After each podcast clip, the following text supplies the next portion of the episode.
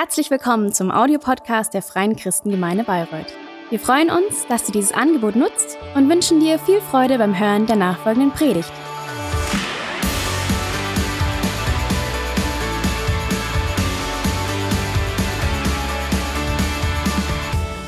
Es ist mein Vorrecht und freue ich mich sehr, dass ich unseren heutigen Gast Gastsprecher, Gastprediger vorstellen kann. Und zwar lasst ihn uns mal mit einem herzlichen Applaus willkommen heißen, Luca Elias Hetzel. Lukas, Luca, komm doch zu mir nach vorne hier. Ähm, Einige von uns haben dich gestern schon kennengelernt. Wir hatten hier von 14 bis 19 Uhr ein großartiges Israel-Seminar. Das war total inspirierend, glaubensstärkend. Und ähm, Luca und ich haben schon festgestellt, dass wir einiges gemeinsam haben. Wir lieben den runden Ball. Und wir haben beide eine Tochter, die Noah heißt. Also das ist schon einiges mehr haben wir auch rausgefunden.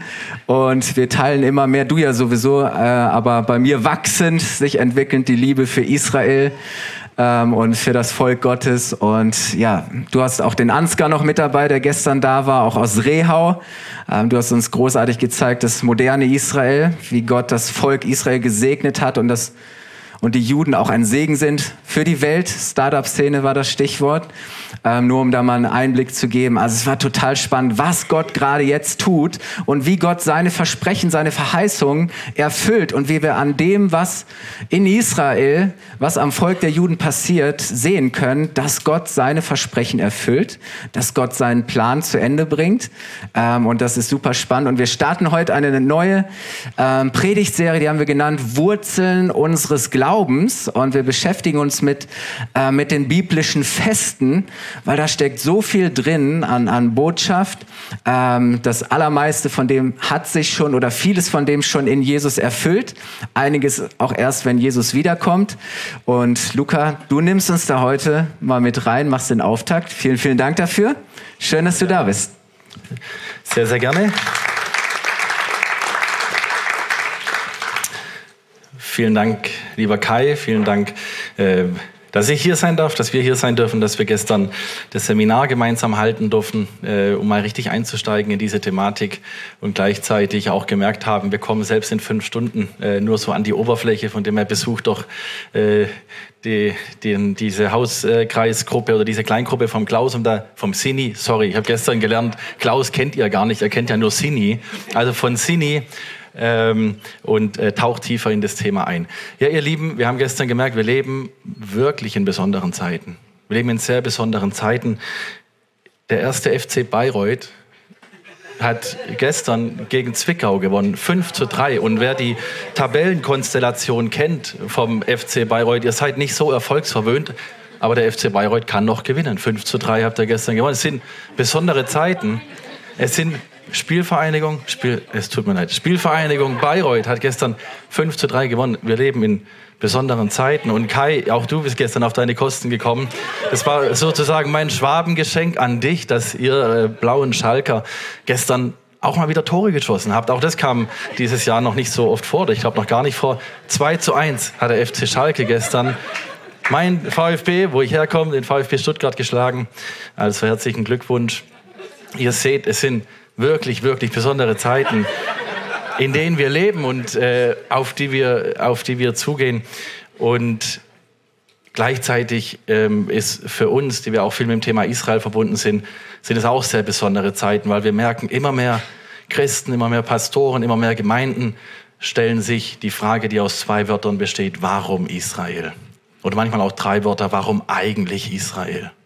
Warum Israel? Was, hat es mit dem jüdischen Volk, was hat es mit den Juden, was hat es mit diesem Land dort im Nahen Osten auf sich? Wir sehen so viel davon in den Medien, in den Nachrichten. Es geht immer wieder um Israel. Warum eigentlich? Und ich möchte fragen, warum eigentlich nicht? Warum eigentlich nicht? Wir haben gestern mal geschaut, das Wort Israel taucht in der Bibel 1406 Mal auf. 1406 Mal wird Israel erwähnt, hauptsächlich im ersten Teil der Bibel, im sogenannten Alten Testament. Also es ist ein Thema der Bibel und deswegen sollte es auch ein Thema für uns sein. Weil wir merken, es ist ein Thema Gottes. Gott legt hier den besonderen Augenmerk, besonderes Augenmerk drauf. Ansonsten wird das ja nicht 1406 Mal erwähnen, sondern es ist ein großes Thema und deswegen tun wir gut daran, wenn wir ins Wort Gottes hineinschauen, uns damit zu befassen, damit zu beschäftigen, um auch ein bisschen anderes Bild zu bekommen als das, was wir in den Nachrichten und den Medien oft vermittelt bekommen. Also ihr seht, wir leben wirklich, wirklich in besonderen Zeiten auf mehreren Ebenen und ähm, ich freue mich, dass wir einsteigen dürfen ähm, oder ihr einsteigen dürft mit mir gemeinsam in eine neue Predigtserie. Kai hat es gerade eben schon gesagt. Ihr werdet euch heute und die nächsten Wochen mit den jüdischen Festen, mit den biblischen Festen oder auch den Festen des Herrn beschäftigen. Und ähm, heute fokussieren wir uns auf ein Fest. Ich leite da nachher gleich ein, das Rosh Hashanah-Fest, das Neujahrsfest. Und wisst ihr, dass so ein Rosh Hashanah-Gottesdienst fünf Stunden lang geht. Also in Israel, wenn die Juden in den Synagogen Rosh Hashanah feiern, das geht fünf Stunden. Und ähm, hier hat man mir aber gesagt, ich darf über alles reden, nur nicht über 30 Minuten. Von dem her, ich werde mich bemühen, äh, was rüberzubringen von dem, was Rosh Hashanah und dieses jüdische Neujahrsfest ausmacht. Ich will es euch einfach mal vorstellen, dass ihr auch mal seht, Mensch, was passiert denn dort? Was sind auch vielleicht so die Symbole, die auftauchen? Ich habe jetzt keinen Schofar dabei, aber ich habe zumindest ein Bild davon. Und dann möchten wir aber auch reinschauen, was ist so die tiefer liegende Bedeutung von diesen Festen? Wo gibt es auch eine prophetische Bedeutung dahinter? Wo können wir auch unseren Messias, unseren Herrn Jesus in diesen Festen entdecken. Das sind ganz, ganz spannende Tiefen. Heute Morgen kam auch schon jemand zu mir, der auch gesagt hat, hat sich schon so viel mit diesem Thema beschäftigt und es ist ja schier unerschöpflich, wenn man mal hineingeht in diese ganzen Tiefen des Themas, um auch herauszufinden, was steckt da für eine Weisheit Gottes dahinter und was steckt da für eine Tiefe dahinter, wenn man sich mal in diesen Festkalender äh, wirklich richtig hineinbeamt, wir haben heute etwa 30 Minuten, aber macht es gerne, das ist faszinierend und ihr merkt auch an der Beschäftigung mit diesem Thema, was wir für einen großen Gott haben, das verspreche ich euch. So, wir steigen ein. Ich darf äh, die Technik bitten, äh, mir meine erste Folie einzublenden. Herzlich willkommen hier in eurer Gemeinde. Schön, dass ihr da seid. Und jetzt versuchen wir auch gleich mal hier, ob das funktioniert, mit dem Weiterklicken funktioniert. Also auf der linken Seite seht ihr mich und dann die äh, drei wichtigsten Menschen in meinem Leben, die auch hier zuschauen. Ich darf direkt in die Kamera meine Familie begrüßen. Ähm, Sonja, Avi, Noah. Ähm, schön, dass ihr zuschaut. Schön, euch zu sehen und schön, dass ihr mich seht. Und heute Abend sehen wir uns wieder und Avi, dann machen wir wieder gemeinsam Liegestützen, so wie jeden Tag. Und äh, ich freue mich sehr, wenn wir uns heute dann wiedersehen, wenn ich wieder zurückkomme ins Schwabenland. Also das ist meine Family, ähm, Avi und Noah. Wie gesagt, wir haben auch eine Noah. Und dann auch so eine Art Family, eine Art Familie ist äh, unsere Mitarbeiterschaft bei Christen an der Seite Israels. Das ist das Hilfswerk, wo ich angestellt bin, wo ich vor zweieinhalb Jahren die Leitung übernommen habe. Und hier seht ihr mal die ganze Mannschaft. Wir haben uns extra für euch in Würzburg getroffen vor zwei Wochen, um hier ein schönes aktuelles Bild zu machen, das ich euch mitgebracht habe. Und jetzt schaut mal, wer hier ganz in der Mitte mittendrin bei uns strahlt. Da kennt ihr ihn? Euer Sini, unser Klaus, ähm, ist bei uns angekommen und äh, ich darf auch mal an euch alle ein großes Danke sagen, dass ihr teilweise auf ihn verzichtet, dass er bei uns auch im Vorstand mit dabei sein darf. Er ist ein Riesengeschenk für uns. Wir danken dir sehr, Klaus, Sini. Herzlich willkommen ähm, auch in unserer Runde. Du bist relativ neu dabei, aber schon vor über zehn Jahren das erste Mal auch mit uns in Israel gewesen. Und es ist einfach schön, mit euch, auch mit dir, Moni, verbunden zu sein. Und du bist jetzt Teil der ganzen Mannschaft und die ganze Mannschaft, die besteht aus 20 bis 30 Mitarbeitern, die über ganz Deutschland verteilt sind. Wir haben alle Generationen vertreten ähm, und Mitarbeiter in Berlin, in Düsseldorf, in München, viele im Stuttgarter Raum. Also ähm, arbeiten wir sehr, sehr viel im Homeoffice, dezentral und sind damit, äh, machen das schon seit über 20 Jahren, also sind der Arbeitswelt eigentlich schon lange weit voraus ähm, und machen damit sehr gute Erfahrungen und sind viel in Israel aktiv, haben viele Hilfsprojekte, die wir in Israel unterstützen. Wir machen viele Reisen nach Israel. Gestern waren ungefähr 50 Leute beim Seminar und heute Morgen habe ich festgestellt, dass 25 davon ein Häkchen gemacht haben auf der Liste, dass sie nächstes Jahr mit euch nach Israel fliegen wollen. Also es ist wirklich genial. Ähm, geht nach Israel und nehmt diese Gelegenheit wirklich wahr. Wer noch nicht dort war, mal hinzugehen. Ich weiß, es gibt äh, äh, auch andere Urlaubsländer. Ich weiß, es gibt auch günstigere Reisen als Israel-Reisen. Aber es ist wirklich ein Investment in euer Leben und in euer Glaubensleben hinein. Und deswegen ausdrückliche Ermutigung, mal nach Israel zu gehen, eine Reise zu machen und dieses Land wirklich live und mit eigenen Augen zu sehen. Das ist unbezahlbar. So, und dann steigen wir ein. Ähm, Haben es vorhin schon gesagt, ihr startet, wir starten hier heute in eine Predigtserie hinein und zwar zu den jüdischen Festen. Und wir werden uns an drei Überschriften so ein bisschen orientieren. Am Anfang wollen wir einsteigen, nicht ganz so festlich, sondern vor allem auch nochmal schauen aufs Wort Gottes und die Einheit von Altem und Neuem Testament oder wie Tobias Teichen von der ICF immer so schön sagt, der erste und zweite Teil der Bibel, wollen wir einsteigen. Dann schauen wir uns das ganze Rosh Hashanah-Paket mal an, das jüdische Neujahrsfest. Wir gehen da mal rein, die jüdische Tradition anzuschauen, die messianische Bedeutung davon, also was bedeutet es auch im Hinblick auf Jesus, äh, wo deutet dieses Fest darauf hin. Und am Ende gehen wir dann noch auf die Frage ein, was können wir jetzt daraus ziehen? Was können wir daraus lernen für uns, für unser Glaubensleben, für unser Heute? Denn wir haben schon festgestellt, wir leben in besonderen Zeiten. So, wir äh, legen hier los mit dem Thema Altes und Neues Testament. Ich weiß nicht, wer auf die Idee kam, das Alte Testament alt zu nennen. Äh, wir merken an so vielen Stellen, dass es hochaktuell ist und haben auch gestern, als wir uns intensiver damit befasst haben, was so im Alten Testament drinsteht, was auch an Prophetien, an Verheißungen drinsteht, dass es da eigentlich ganz, ganz viel um das Heute geht und ganz, ganz viel um die Zukunft geht und ganz, ganz viel, haben wir gestern gemerkt, um Israel geht, um die Wiederherstellung Israels, um die Rückführung des jüdischen Volkes aus allen Enden der Erde zurück in das Land, das ihnen verheißen wurde, vor tausenden von Jahren in das Land Israel. Und das finden wir in den Propheten, das finden wir im sogenannten Alten Testament, im ersten Teil der Bibel. Und deswegen mal jemand diesen schönen Satz gesagt, dass er immer zwei Dinge liest jeden Tag, die Zeitung und die Bibel. Die Zeitung, äh, um, informiert zu sein, um informiert zu sein und die Bibel, um die Zeitung zu verstehen. Und zu verstehen, was hier passiert und was die Nachrichten sind und das Alte Testament und die Bibel insgesamt hilft uns, uns zu orientieren. Und das ist doch genau das, was wir brauchen. Wir haben Krisen um uns herum. Wir merken, äh, um uns herum wird es irgendwie äh, schwieriger, auch so für biblische und äh, göttliche Werte einzustehen. Wir haben gestern Abend noch auch darüber diskutiert, auch, dass wir äh, im Leib Jesu immer mehr Themen haben, wo wir einfach herausgefordert sind. Wie finden wir hier unseren biblischen Stand, unseren Stand auf biblische Werte?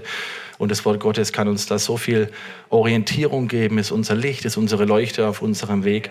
Und von dem her ist es so wichtig zu sehen, dass Altes und Neues Testament zusammengehören und dass es eine Einheit ist.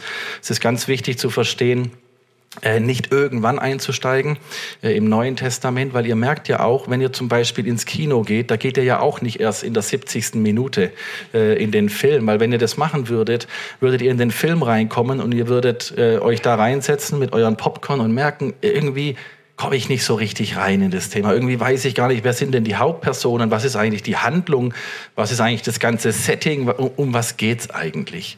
Und so ähnlich ist es mit der Bibel auch und so ähnlich ist es mit dem Alten Testament, mit diesem ersten Teil der Bibel. Es ist wichtig, vorne zu beginnen und äh, diese Tora, diese fünf Bücher Mose, damit mal anzufangen. Und ich weiß, dass es kein Vergnügen ist, wenn man sich dadurch manche Geschlechtsregister auch mal durcharbeiten muss oder dann äh, die ganzen Opferrituale wirklich ja sehr im Detail beschreiben beschrieben werden. Aber hinter all diesen Dingen steckt unser himmlischer Vater und steckt der Gott Israels, der Weisheit hineingelegt hat in diese Dinge. Von dem her ähm, auch da die herzliche Einladung und Ermutigung, es zu tun.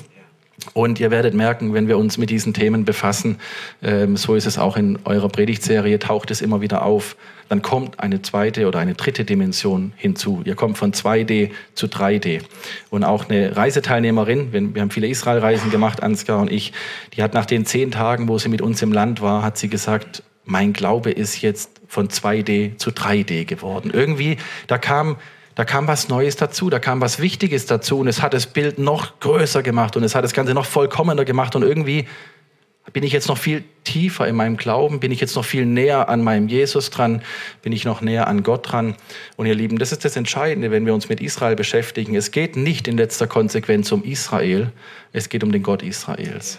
Und es geht darum, ähm, Israel kennenzulernen, das jüdische Volk, aber auch um tiefer zu kommen in unserer Beziehung zu unserem Jesus, der Jude war, also zum jüdischen Jesus und zum Gott Abrahams, Isaaks und Jakobs, zu unserem Vater im Himmel. Das ist ganz wichtig, auch das klar einzuordnen. Es ist das Ziel des Ganzen, aber da hat diese hebräische Perspektive, diese Jesus-Perspektive noch eine neue Dimension von 2D zu 3D. Und ähm, es ist ein Schlüssel, ein hermeneutischer Schlüssel. Also wie lesen wir die Bibel, wie legen wir die Bibel aus?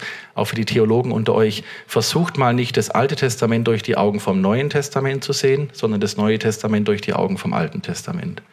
Und ihr werdet merken, so vieles von dem, was im Neuen Testament steht, macht so einen viel tieferen Sinn, wenn ich verstehe, auf was für einem Fundament das Ganze steht. Ja.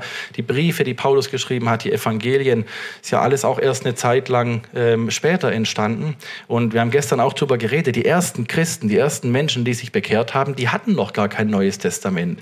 Die konnten ein vollwertiges, christliches, authentisches, überzeugendes, zeugnishaftes Glaubensleben leben, nur mit dem ersten Teil der Bibel. Nur mit dem Alten Testament. Und wenn im Neuen Testament steht, alle Schrift ist nützlich zur Unterweisung, zur Lehre, dann geht es ums Alte Testament. Das Neue gab es da noch nicht zu dem Zeitpunkt. Deswegen ist es so wichtig, diesen Schatz neu zu entdecken und zu lernen, heilsgeschichtlich zu denken. Unser Gott ist nämlich ein Geschichtenerzähler. Unser Gott ist ein Gott, der Geschichte schreibt.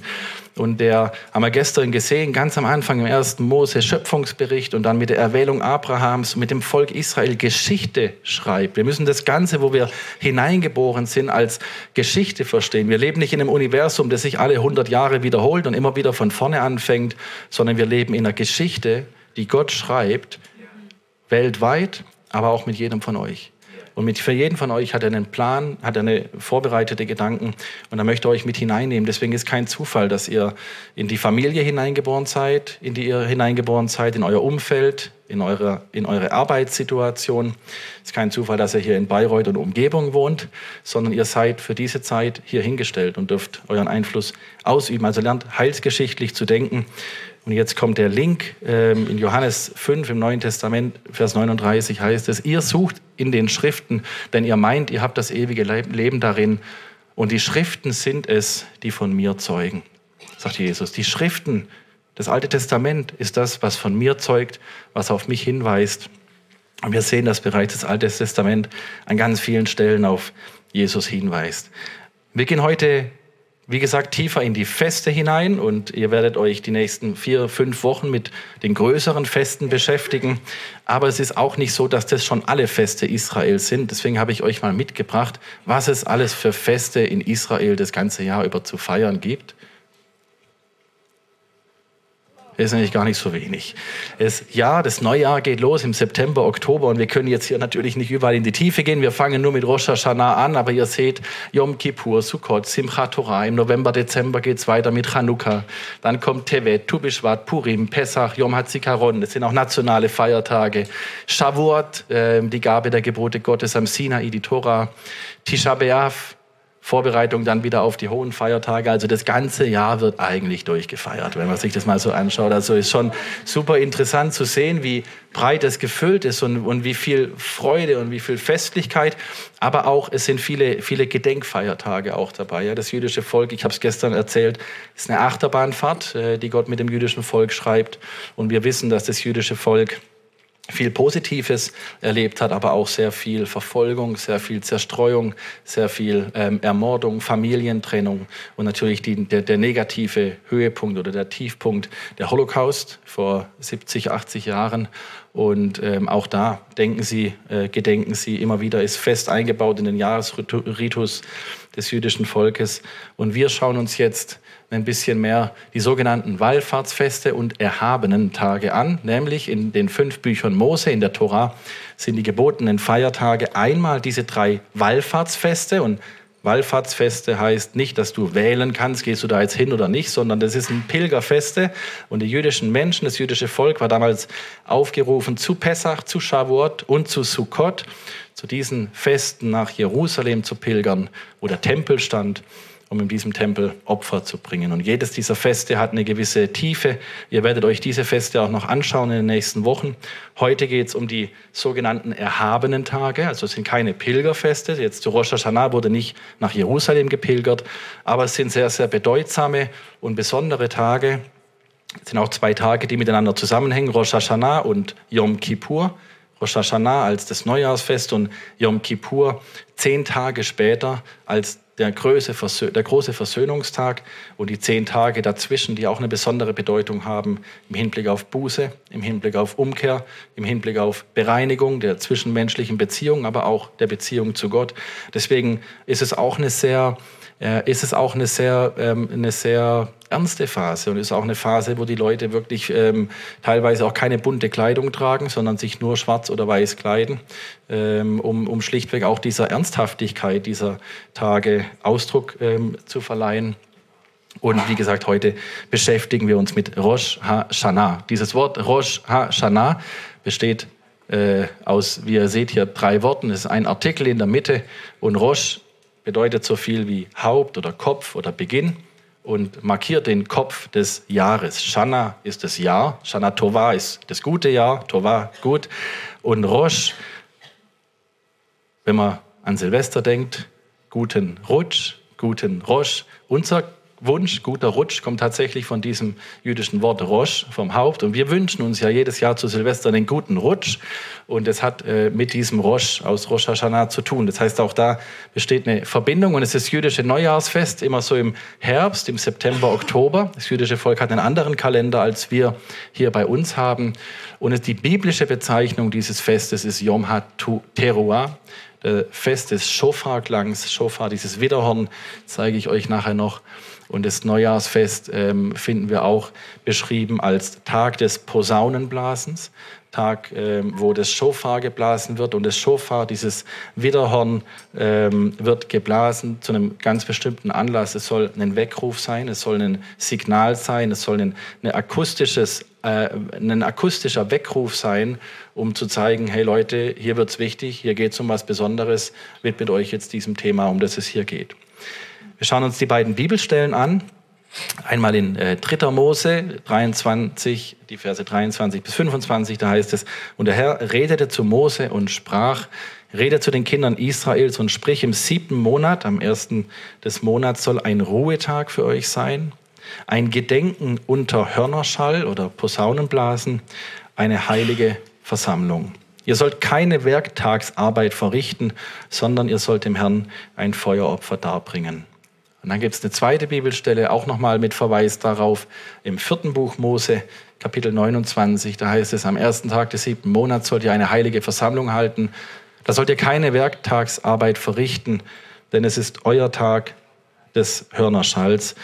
Und dann wird sehr detailliert beschrieben, äh, wie man dem Herrn Brandopfer darbringen darf äh, und darbringen soll. Und ganz am Ende macht es nach dieser Vorschrift zum lieblichen Geruch ein Feueropfer für den Herrn. Also es ist eine ernsthafte Angelegenheit, eine Angelegenheit, wo auch geopfert wurde und wo Gott sagt, es ist eine heilige Versammlung. Eine heilige Versammlung und heilig, to be set apart. Kadosh, das hebräische Wort heißt abgesondert zu sein von anderen Dingen. Ja, wenn wir auch ähm, äh, immer heiliger werden, sondert uns das auch ab von äh, gewissen weltlichen Dingen. Und ähm, so diese, diese Heiligkeit, die Gott auch auf den Schabbat gelegt hat, auf den ähm, jüdischen Feiertag jede Woche, hat er auch hier auf Rosh Hashanah gelegt. Eine heilige Versammlung soll die halten und keine Werktagsarbeit ähm, an diesem Tag verrichten. Und dann ist es so, dass im Judentum Rosh Hashanah äh, eine mehrfache Bedeutung hat. Es ist zum einen der Tag des Gerichts, der Tag der Rechenschaft, es ist aber auch ein Tag der Besinnung, Tag des Schofarblasens oder auch Tag der Erlösung. Und je nachdem, wenn ihr auch in verschiedenen Büchern lest, dann liest man mal, es geht um den Tag des Schofarblasens, damit ist Rosh Hashanah gemeint. Genauso, wenn es aber auch um den Tag der Rechenschaft geht oder Tag der Besinnung. Das sind mehrere Bedeutungen, mehrere Ebenen. Und es hat auch den Hintergrund, dass unsere Bibel ja nicht in Deutsch geschrieben wurde, sondern in Hebräisch. Und das Hebräische oftmals eine viel ähm, äh, vielschichtigere ähm, Tiefe hat. Also wenn wir ein Wort haben, dann hat es im Hebräischen oft zwei oder drei oder vier verschiedene Deutungen, wie man ein Wort verstehen kann oder auslegen kann. Das ist an unterschiedlichen Stellen der Fall. Wir haben es gestern auch an einer Bibelstelle in Mose festgemacht. Aber es ist wichtig zu verstehen, dass es da manchmal im Deutschen mehrere Ausdrücke gibt, aber im Hebräischen eigentlich das Gleiche meint. Und eine ganz zentrale Formulierung, die habe ich mir rausgeschrieben, ist, dass es an Rosh Hashanah auf die Vorbereitung auf eine Zeit des Heils geht.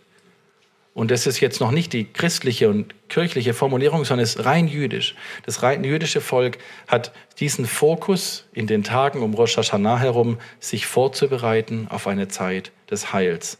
Vorbereitung heißt Ausrichtung auf das Kommende, Hinwendung zu dem, der Heil bringen will, unter Abkehr von dem, was durch Sünde und Schuld gefangen hält.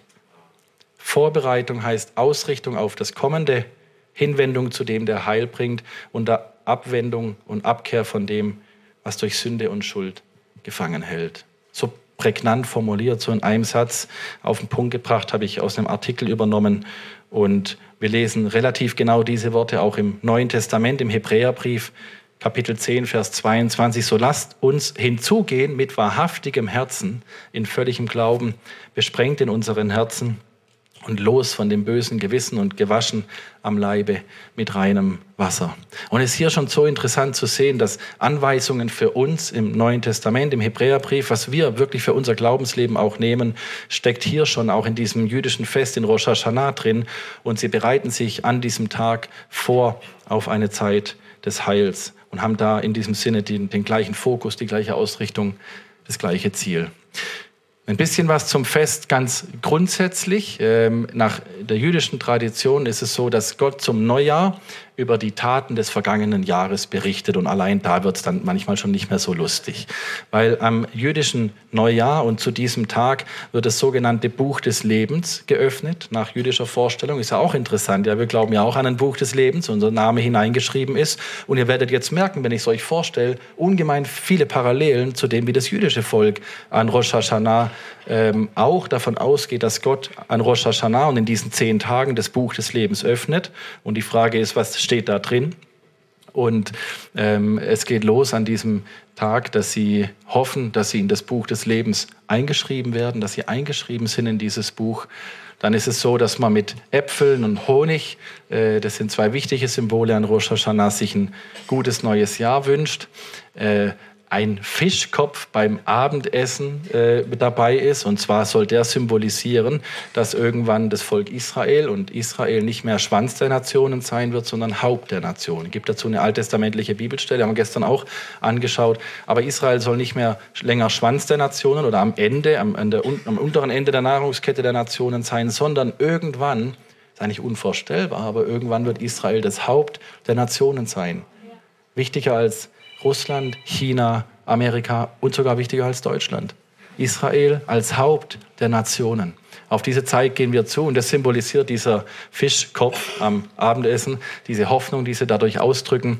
Und das Challah-Brot, das auch jede Woche zum Schabbat gebacken wird, diese zwei Brote, die sind am Rosh Hashanah miteinander verbunden. Also so ein Kranz, äh, wo sie das Challah-Brot backen, um einfach zu zeigen, das Ganze ist ein Kreislauf, der sich immer wieder wiederholt und Rosh Hashanah immer zu Beginn des Jahres. In der Synagoge wird das Shofar geblasen. Also da gibt es dann viele ähm, von diesen Widderhörnern im Einsatz. Und um diese Tage herum sind drei Dinge sehr wichtig, nämlich die hebräischen Worte Teshuvah, Tefillah und Zedakah.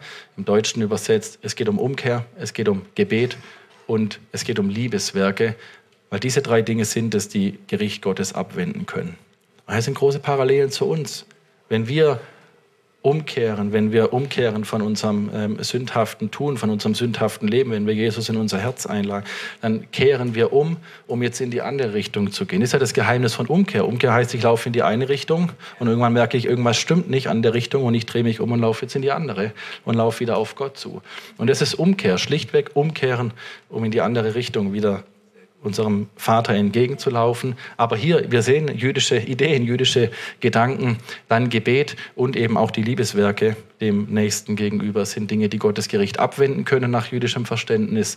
Und darum geht es in diesen Tagen der Buße ähm, die zwischen Rosh Hashanah und Yom Kippur liegen. Rosh Hashanah als Startpunkt, dann zehn Tage der Buße, wo sie wirklich reingehen und sagen, Gott, wo habe ich im letzten Jahr dich verletzt? Wo habe ich im letzten Jahr was gemacht, was, äh, was nicht gut war in deinen Augen? Und äh, da fallen ihnen Dinge ein, genauso wie uns Dinge einfallen, wenn wir mal genau in unser Herz hineinschauen.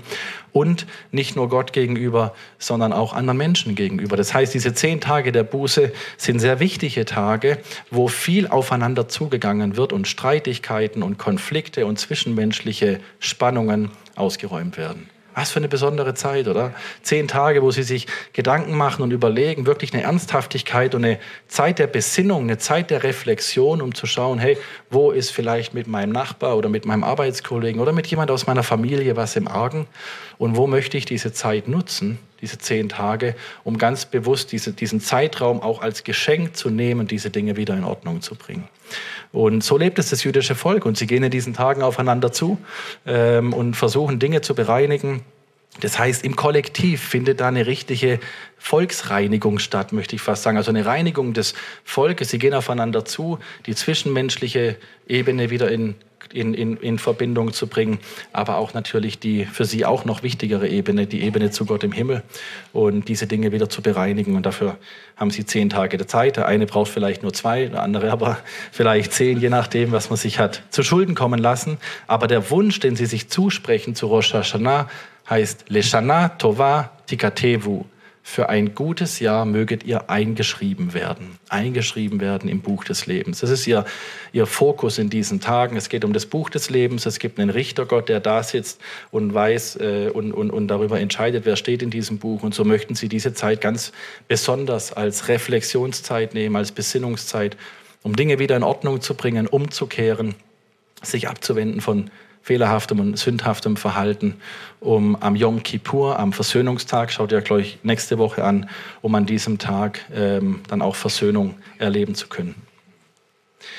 Hier habe ich euch mal jetzt ein paar Symbole mitgebracht ähm, Rosh Hashanah, so heißt das ganze Fest. Und hier seht ihr, ähm, da, wird, äh, da ist immer dann ein Teller mit Honig oder ein Schälchen mit Honig und es werden Äpfel genommen. Das könnt ihr auf jeden Fall auch mal gerne ausprobieren. Das ist auch eine tolle, wirklich sehr, sehr leckere Angelegenheit. Ähm, und in all den Familien wird ganz viel wird Äpfel gegessen mit Honig. Ähm, das gehört zu Rosh Hashanah dazu, dieses süße, äh, was sie sich wünschen, das süße neue Jahr.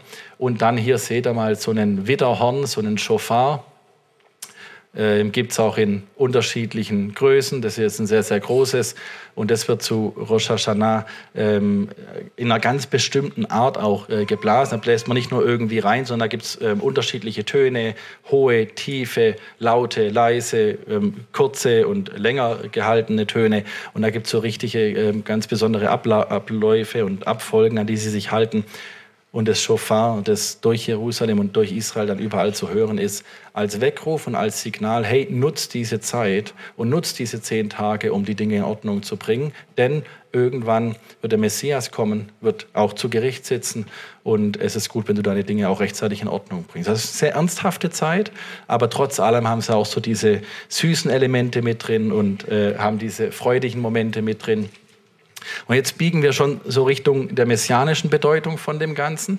Das Schofar nämlich erinnert daran, dass der Messias Jeshua, und Jeshua ist nur der jüdische Name von Jesus, wir kennen ihn als Jesus, aber wenn ihr in Israel einem Juden begegnet, der an Jesus glaubt, der wird von Jeshua sprechen. Er erinnert daran, dass der Messias Jeshua beim Klang des Schofarhorns wiederkommen wird und damit alle Juden gesammelt werden und Israel wiederhergestellt wird. In Vorbereitung auf seine Wiederkunft sollen die Gläubigen wachsam sein und auch Jesus selbst ruft zur Umkehr auf. Nach jüdischer Vorstellung gibt es jedes Jahr in den Tagen nach Rosh Hashanah noch die Möglichkeit zur Umkehr und Versöhnung mit Gott und den Mitmenschen, bis am Ende des Versöhnungstages das Buch des Lebens für das restliche Jahr wieder verschlossen bleibt. Also sie glauben wirklich, dass dieses Buch diese zehn Tage offen ist. Du in diesen zehn Tagen Dinge in Ordnung bringst, Dinge bereinigst, Kontakte und Verbindungen und Beziehungen wiederherstellst und am Versöhnungstag deine Sünden und deine Schuld dann vergeben wird. Sie glauben an Sündenvergebung, sie glauben an Schuldvergebung. Und am Ende des Versöhnungstags wird das Buch des Lebens wieder verschlossen für ein Jahr und dann ähm, so wiederholt sich das Ganze dann.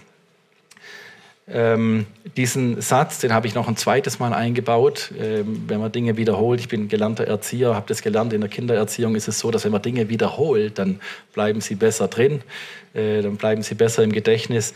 Das möchte ich euch einfach nochmal vorlesen, die Vorbereitung auf die Zeit des Heils Vorbereitung heißt Ausrichtung auf das Kommende, Hinwendung zu dem, der Heil bringen will, unter Abkehr von dem, was durch Sünde und Schuld gefangen hält. Und jetzt machen wir ein bisschen einen Sprung zu uns, weil wir, wie ich es ganz am Anfang ein bisschen humorvoll, aber auch mit einem gewissen Ernst gesagt habe, wir leben in besonderen Tagen, wir leben in entscheidenden Tagen, wir leben in Tagen, wo wir nicht mal nach Israel äh, gucken müssen, um zu sehen, was, äh, was passiert, sondern wo wir auch bei uns sehen, in unserer Gesellschaft, in unserem Land, äh, wird sich auch mehr und mehr abgewendet von göttlichen Werten, von biblischen Werten. Gestern Abend auch drüber geredet und die Frage ist, wie gehen wir damit um? Und wie gehen wir damit um, dass wir immer mehr gefühlt nehmen ja auch die ganzen Katastrophenmeldungen zu. Ja, wir haben einen Krieg in Europa, was es äh, jahrzehntelang nicht gegeben hat. Jetzt, seit, jetzt hat sich äh, diese Woche zum ersten Mal gejährt. Seit einem Jahr wieder Krieg in Europa. Unvorstellbar über so eine lange Zeit. Aber Kriege nehmen zu, Erdbeben nehmen zu. Ja, wir denken an die Türkei vor wenigen Wochen. Naturkatastrophen nehmen zu. Und all diese Dinge um uns herum nehmen zu. Und wir merken, die Menschen kommen ins Fragen und die Menschen kommen ins Nachdenken. Und ich wünsche euch, dass ihr das erlebt, dass ihr euch auch umgebt mit nichtgläubigen Menschen, weil ihr merkt, die kommen ins Fragen an diesen Stellen, weil sie fragen, was ist denn das, was mir in diesen krisenhaften Zeiten Halt gibt? Was ist das, was in diesen krisenhaften Zeiten mir hilft, irgendwie Hoffnung zu bewahren, irgendwie was Positives in meinem Leben, irgendwas, was mir Halt gibt, was mir ein Fundament gibt, wo ich sicher stehen kann und was mir leuchtet. Ich brauche ein Licht, wenn so viel Finsternis um mich herum ist und wenn so viel Dunkles um mich herum ist. Und ihr Lieben, genau dazu sind wir doch berufen. Wir sollen Salz und Licht sein. Deswegen ist es so wichtig. Eigentlich solltet ihr jeden Sonntag, wenn wir hier fertig sind, rausgehen nach Bayreuth und, unser, und euer Licht leuchten lassen. Dazu sind wir berufen, in unsere Gesellschaft hineinzuwirken, Salz und Licht zu sein. Und ich weiß, dass es nicht immer leicht ist und nicht jeder dann die Jesusbotschaft sofort von ganzem Herzen annimmt. Aber gerade in Zeiten wie diesen, gerade wenn es dunkler wird, wenn Katastrophen zunehmen, wenn schlechte Nachrichten immer mehr werden, brauchen die Menschen doch die gute Botschaft von Jesus. Und es ist so wichtig, auch sich in diese Dinge hineinzugeben. Spring noch mal ins Neue Testament in Lukas. Da heißt es, es werden Zeichen geschehen an Sonne und Mond und Sterne und auf Erden Angst der Heidenvölker vor Ratlosigkeit bei dem Tosen des Meeres und der Wogen. Meer, habe ich gestern schon gesagt, ist in der Bibel oft ein Bild für Länder und für Nationen. Das heißt, die Nationen toben, es herrschen Kriege, es brechen Naturkatastrophen aus, Erdbeben und es herrscht Ratlosigkeit bei den Heidenvölkern da die Menschen in Ohnmacht sinken werden vor Furcht und Erwartung dessen, was über den Erdkreis kommen soll. Denn die Kräfte des Himmels werden erschüttert werden. Und dann werden sie den Sohn des Menschen kommen sehen in einer Wolke mit großer Kraft und Herrlichkeit. Und das ist das, worauf wir zugehen. Wir gehen auf eine intensivere Zeit zu. Wir gehen auf eine Zeit zu, in der es uns vielleicht auch mal mehr kosten wird, für unseren Glauben einzustehen, für biblische Werte, für göttliche Ordnungen einzustehen. Aber es ist biblisch vorhergesagt. Es ist nun mal der schmale Weg und nicht der breite Weg, der uns verheißen ist. Aber dieser wunderbare Vers 28, der uns sagt, wie wir in dieser Zeit umgehen dürfen, der sagt, wenn aber all diese Dinge anfangen zu geschehen, dann, und da heißt es nicht, dann steckt euren Kopf in den Sand oder dann schließt euch in euren Gemeinden ein und äh, trefft bloß niemanden mehr, sondern richtet euch auf und erhebt eure Häupter, weil eure Erlösung naht. Ist es nicht genial? Ich halte diesen Vers für einen der wichtigsten Verse der Bibel für unsere Zeit. Ähm, in all diese Dinge anfangen zu geschehen und wir können die Nachrichten angucken, wir können die Zeitung lesen. Wenn all diese Dinge anfangen zu geschehen, richtet euch auf, und erhebt eure Häupter, weil eure Erlösung naht. Und wir wissen, Jesus ist unser Erlöser, unser ganz persönlicher Herzensveränderer, unser Herzenserlöser.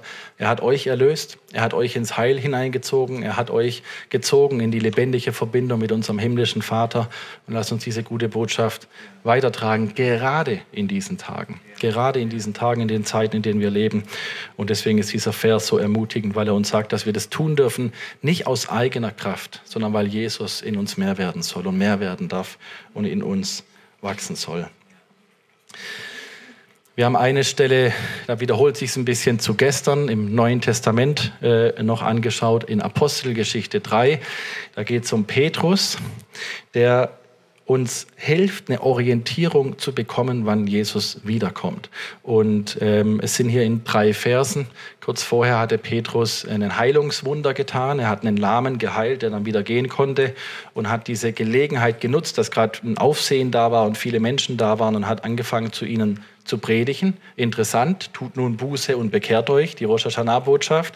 So tut nun Buße und bekehrt euch, dass eure Sünden ausgetilgt werden, damit Zeiten der Erquickung vom Angesicht des Herrn kommen und er den sende, der euch zuvor verkündigt wurde, Jesus Christus. Also es geht um das Kommen Jesu Christi, den der Himmel aufnehmen muss. Und zwei Kapitel vorher ist Jesus in Apostelgeschichte 1 aufgefahren in den Himmel. Und jetzt geht es darum, wann kommt er wieder. Den der Himmel aufnehmen muss bis. Und diese kleinen drei Buchstaben, dieses kleine Wörtchen bis. Und jetzt wird es ja hochspannend. Ja, wie lange denn? Ja, bis wann? Und zum Glück steht es da. Bis zu den Zeiten der Wiederherstellung alles dessen, wovon Gott durch den Mund aller seiner heiligen Propheten von alters her geredet hat. Und hier drin findet ihr seine heiligen Propheten. Hier drin findet ihr Jesaja und Jeremia und Hesekiel und Obadja. Sucht mal Obadja, das sind nur drei Seiten in der Bibel, aber lest mal Obadja, lest mal Amos, Hosea, Zachariah.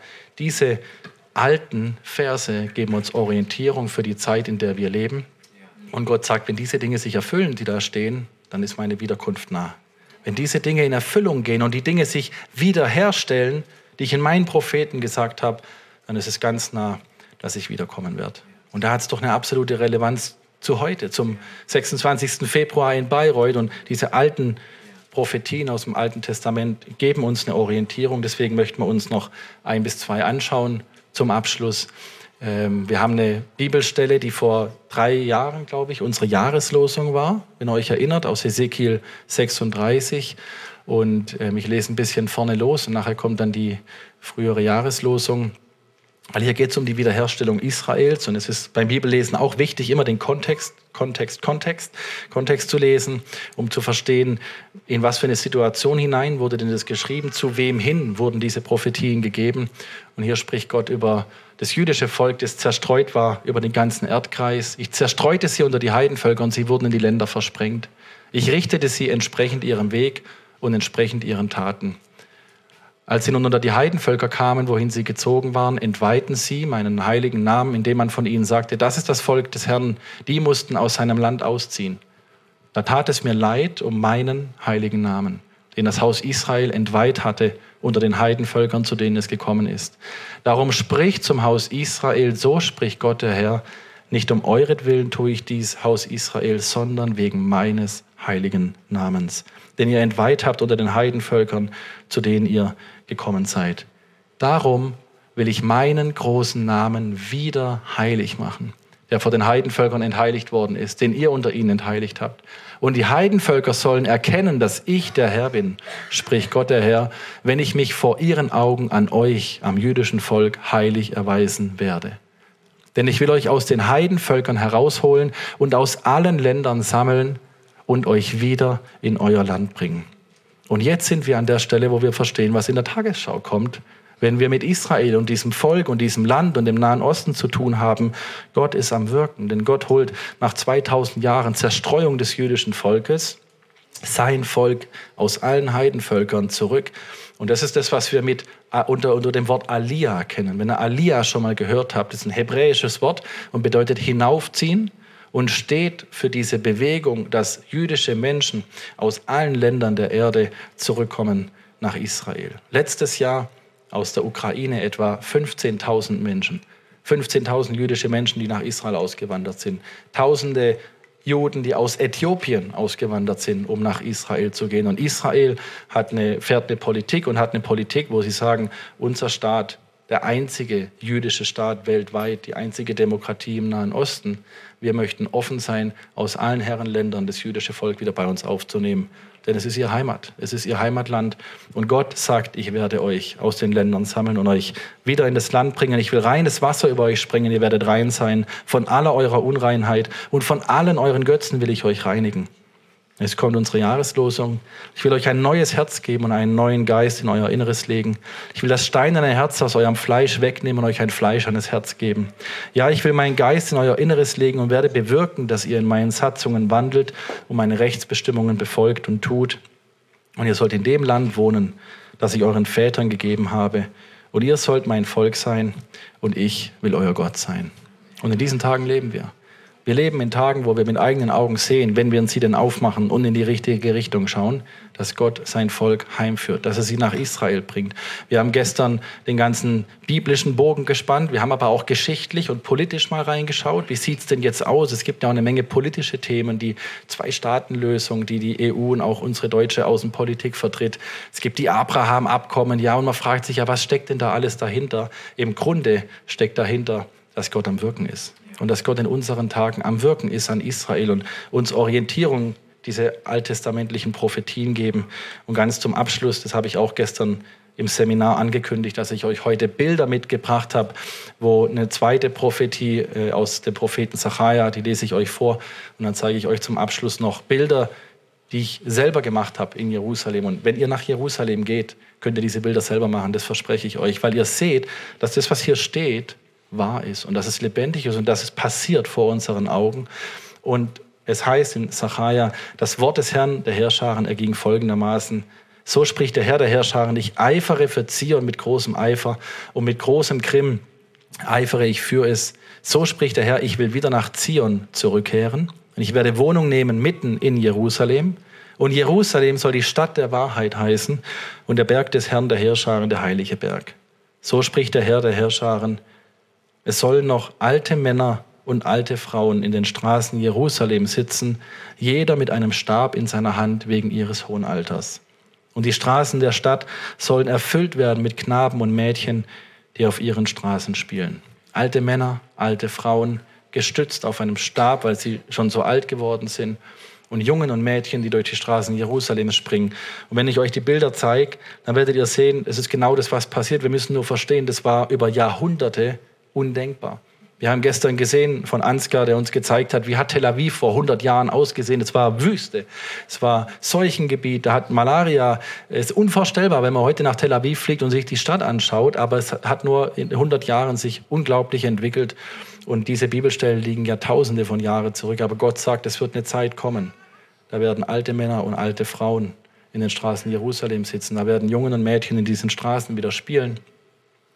Und das sind die Bilder, die wir selber gemacht haben. Ihr seht auf der linken Seite einen alten Mann, der hier in der Altstadt von Jerusalem auf seinem Stab stützt und entlangläuft. Diese Bibelstelle nochmal über den Mann hier in der Mitte, äh, ein orthodoxer Jude, der durch Jerusalem läuft. Das ist wirklich im Herzen der Altstadt und äh, auf einem Stab in der Hand durchläuft.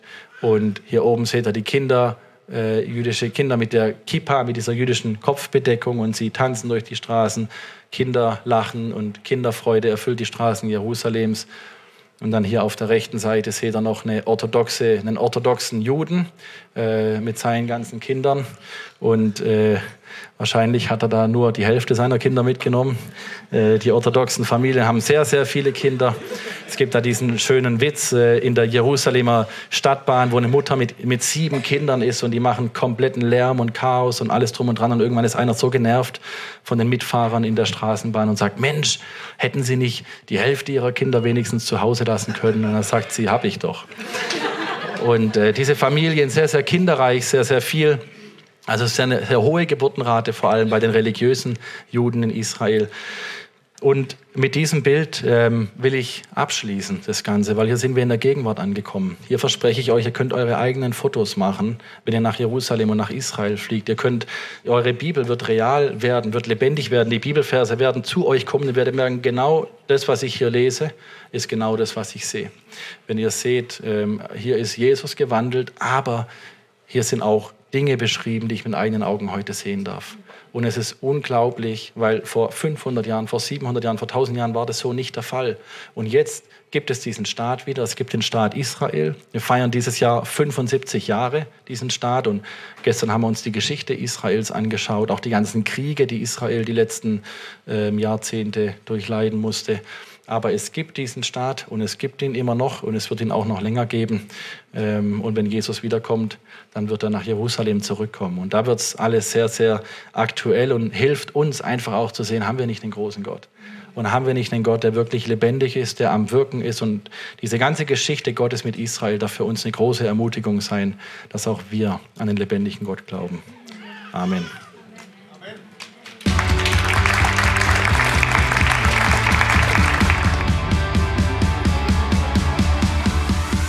Hat dir die Predigt gefallen? Gerne kannst du sie mit Freunden teilen oder uns einen kurzen Kommentar hinterlassen. Noch mehr würden wir uns aber freuen, dich persönlich kennenzulernen. Du bist herzlich eingeladen, einen unserer Gottesdienste am Sonntag zu besuchen. Alle Infos findest du unter www.fcg-bayreuth.de. Dort kannst du uns auch eine persönliche Nachricht schreiben, wenn du mehr über ein Leben mit Jesus erfahren möchtest oder andere Fragen zum christlichen Glauben hast. Bis zum nächsten Mal. Ade!